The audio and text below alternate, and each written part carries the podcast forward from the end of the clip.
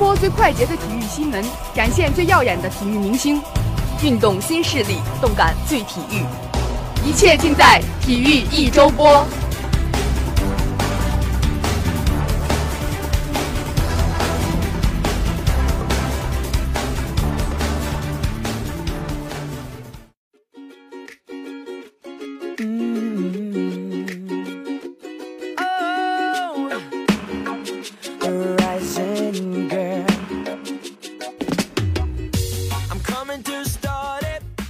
了解最新体育动态，领略体育名人风采，欢迎来到今天的体育一周播。我是主播高兴。大家好，我是主播董佳妍。提到体育运动，人们或许都会联想到竞技场上的拼搏和汗水。而随着近年来真人秀节目的大热，许多运动员也出现在我们的视野当中，展现了他们生活中的一面。腿长颜正、帅气的击剑运动员董力就是其中之一。因为网络综艺节目《爸爸去哪儿》中与阿拉蕾的小粉红。董力吸引了大批女粉丝的驻足，人气直线上升，甚至与奥运冠军张继科、孙杨等期间入围了中国劳伦斯最受欢迎男运动员评选。可是爆红的背后也承担着一定的风险。如今，作为实习爸爸的他和三岁半的小女孩阿拉蕾同吃同住的问题，被部分网友和媒体揪着不放。一些人开始质疑他是否侵犯了没有血缘关系的小女孩的隐私，甚至有人已经不分青红皂白开骂。而事实上，在镜头之外。董丽女儿的身边是由女编剧负责照顾日常起居的。初来乍到的董丽也感受到了人言可畏，用她自己的话来评价这些过分的臆测就是变态。董丽爆红的幸福，这样看来略显短暂，但爆红真的很危险。骂声来得太突然，而他们父女之间开玩笑的话被断章取义炒 CP，也让董丽看清了某些媒体的本质。拿几个字的截图出来做文章，感觉挺恶劣的。这些对从运动队出身的董丽来说，当然都是以前从未经历过的。而在从运动员到明星之间，身份的转换和焦点的转化，对于年轻的董力来说都是考验。人红是非多，刚刚享受到明星般待遇的董力，第一次真人秀就面临着这样一个尴尬的问题。作为运动员，要趟好娱乐圈这条浑水，风险很大。别看孙杨现在乐在其中，但他也觉得真人秀有坑。在真正男子汉拍摄期间，孙杨就在网络中发声，称真人秀都是有剧本的，而自己则太认真了。董力直言。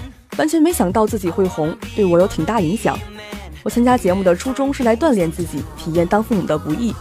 如果董力真的不想靠这个红，还是塌下心来一心一意参加到训练当中吧。毕竟宁泽涛、田亮都是前车之鉴，凭着运动员的身份，成绩够强才是硬道理。但如果董力内心早就想进军娱乐圈，这种娱乐消费的风暴以后还多的是。所以，不管是在击剑馆还是在娱乐圈，董力都得磨练一颗强大的心脏。经受住多少诋毁，才能有多少赞美？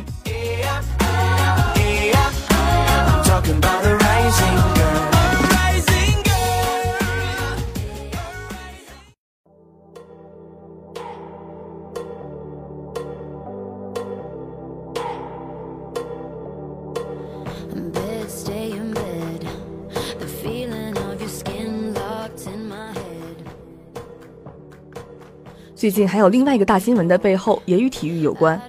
韩国总统闺蜜干政事件，其最初的导火索就是因韩国梨花大学的马术特长生行为过分，引起学生和记者调查，才引发这个惊动政坛的事件。今天我们就来谈谈马术这个体育项目。马在历史上与人类有非常亲密的关系，是人类的运输和交通工具。马在欧洲有贵族的象征，骑马对欧洲人而言不但是一种艺术。最高极致结合了骑士与马匹之间的调教，更是一门学问。这一项历史悠久而典雅的运动，于1900年夏季奥林匹克运动会正式列入比赛项目之一。到了1912年，第五届斯德哥尔摩奥运增加了个人和团体赛马、个人和团体军官式骑术以及盛装舞步个人骑术五个项目。现时，奥运的马术项目中包括了三日赛、盛装舞步和障碍赛三个项目，又分为个人赛和团体赛。所谓的三日赛是指在三天之内进行多项竞赛，队中包括了三名男选手和一名女选手，选手要和马匹进行为期三天的各项测试。骑师在三天时间里必须骑同一匹马。第一天为盛装舞步赛，第二天进行越野赛，骑师需要骑行五千七百米，跨越不多于四十五个障碍。第三天为障碍赛，三天比赛完成后，罚分最少的队伍骑师和马匹将获得冠军。奥运会三日赛有个人和团体两个项目，是奥运会马术比赛中最艰苦也是最考验骑手与马匹的比赛项目。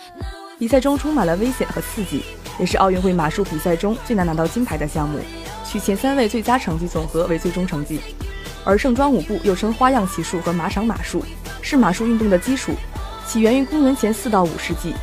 二十世纪初，这种舞步变得更具艺术性和观赏性，建成一种竞技项目，并在一九一二年正式成为奥运会的比赛项目。赛马的舞步大致分为停止、慢步、快步、跑步、后退、过渡、半停止、变换里踝、图形、横向运动、后肢旋转、帕沙奇、皮埃夫、收缩、顺从推进、骑手的姿势和扶助等步伐。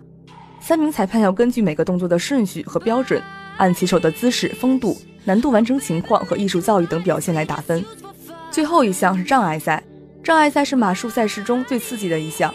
选手一定要在规定时间内设法御马，沿着赛前定下的路线迂回场地上，跨越十二至十五道障碍物，例如是水沟、矮墙、多重栅栏等。如马匹在越过障碍物时碰倒障碍物，就会被罚四分；而马匹拒跳两次即被取消资格。如二位选手同分，则所用时间较短的优胜。如果说马场马术是骑乘马匹的极致艺术表现，那障碍超越可以说是极致爆发力的表现。当驾驭着马匹接近障碍，瞬间爆发腾空而起，飞越那可敬的高度，接着一个完美的着地，这种感觉深深地吸引着许多骑手。其实，当马儿面对障碍准备起跳时，它飞越障碍的动力与信心完全来自于骑手。如果骑手稍有犹疑畏惧，马儿立刻感觉得到。以至于拒跳逃避。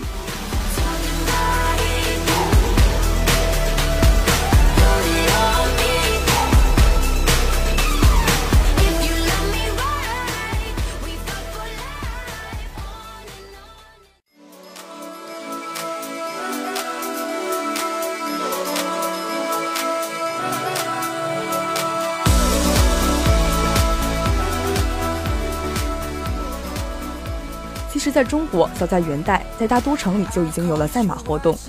那是蒙古人定都北京以后，把他们最喜爱的跑马比赛带到北京，并逐渐在京城盛行。当时朝廷还将这种活动和兵役制结合起来，成为一种制度。特别是遇到大型集会时，无不将赛马骑射作为活动内容。到了明代，北京地区每到春季都要进行走马和骑射活动。